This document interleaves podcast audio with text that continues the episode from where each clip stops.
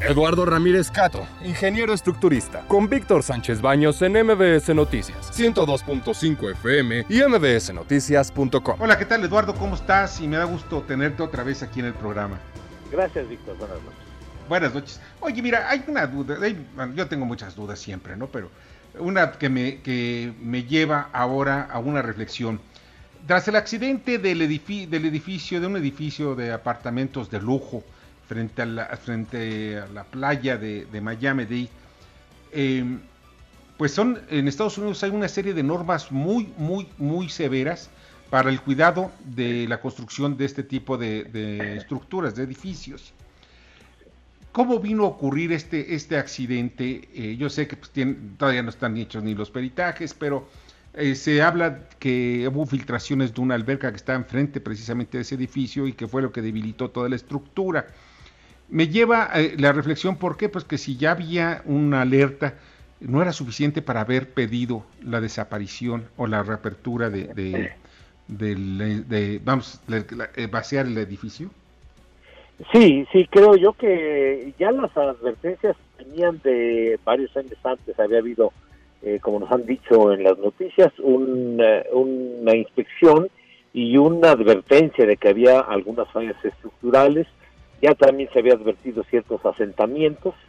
Y claro, yo por el video que nos permiten ver los, las redes sociales, pues se ve como hay una falla en donde sin lugar a duda falla una columna, una columna y en la parte baja, porque los edificios cuando fallan eh, todos recordamos el colapso de las Torres Gemelas en Nueva York.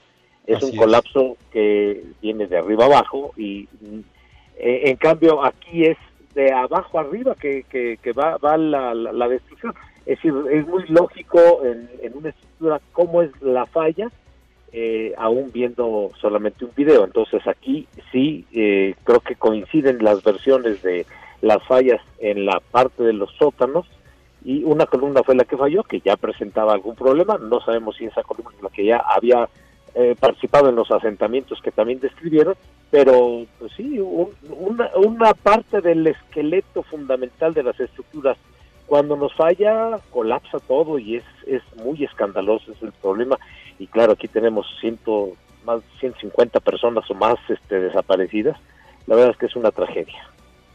Es cierto. Y por otra parte, eh, y ahora vamos a, a, México, al país, no nada más la Ciudad de México, sino también estamos eh, viendo que hay muchos edificios que están pegados a la playa, que pueden sufrir este tipo de desgaste también por cuestiones medioambientales. Eh, ¿Qué es lo que podríamos estar viendo en México? Necesitamos incrementar las medidas de, pues, llamarlas de, de administración, de supervisión de las obras de, edificios que se construyen en las principales ciudades o en todo el país en, México? Sí, sí, mira, yo me recuerdo muy bien cuando el temblor de 1985 hubo una revisión exhaustiva por parte de la Ciudad de México a todos los edificios. De hecho, muchos de los edificios de esa época, todos podemos ver al entrar una placa donde está toda la, inspección que se hizo por parte de la Ciudad de México. En el 87 no estoy seguro si se hizo, eh, perdón, en 2007, 2017 no sé si se hizo lo mismo. Entiendo que no fue el mismo rigor que se siguió como en 1985 pero sí eh, me parece muy útil como tiene establecido Estados Unidos o cuando menos la ciudad de Miami que cada 40 años tiene que someterse a una inspección eh, todos los edificios y deben de presentar eh, documentación esto en muchas en, en muchos este, instancias es usual en Estados Unidos por ejemplo los ferrocarriles con los puentes de ferrocarril cada año hay que presentar un reporte muy detallado al, al, equivalente a la Secretaría de Comunicaciones y Transportes para asegurar de que está bien y cada cierto tiempo también hay que hacer una, un análisis de la vida útil que le queda a los puentes. Ya hay programas ahora eh, eh, digitales muy avanzados en donde te pueden predecir la vida que le queda útil a una estructura. Entonces, asimismo, aquí en México, los edificios, pues evidentemente, sobre todo en Ciudad de México o en zonas costeras, en donde la agresividad del ambiente salino o aquí en México la, el impacto de las zonas este, sísmicas es muy, muy notorio, pues, lógicamente que debería de ser parte de la rutina. Creo que todavía nos falta caminar eh, tramo en ese sentido para que haya una regulación más estricta y que se cumpla, ¿verdad?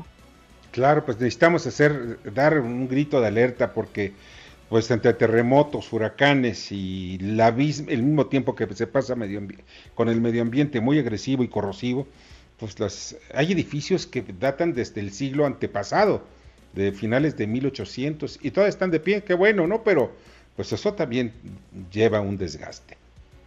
Sí, por supuesto. Ahora, digamos eh, que, se busca optimizar entre el uso de materiales, eh, optimizar su, su diseño, pues eh, muchas veces un error de ejecución puede involucrar, a lo mejor el diseño es muy bueno, pero un diseño en ejecución o en unos materiales defectuosos, yo personalmente estuve en salvamentos en el 85 en, en, una de las guarderías, la verdad es, es desesperante y decepcionante eh, al momento de meter una, una rompedora eh, neumática, te encuentras con que las columnas son hechas, son hechas de talco, no de concreto, pues eso te habla de que hubo seguramente un ahorro eh, de algunas personas, pero que le costó la vida a varias. Entonces es, es penoso todo eso y debe de haber regulaciones más estrictas.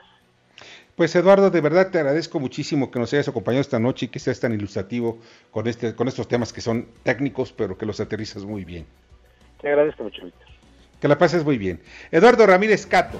Escucha a Víctor Sánchez Baños en MBS Noticias. 102.5 FM y mbsnoticias.com. Lunes a viernes 9 de la noche, tiempo del centro de México.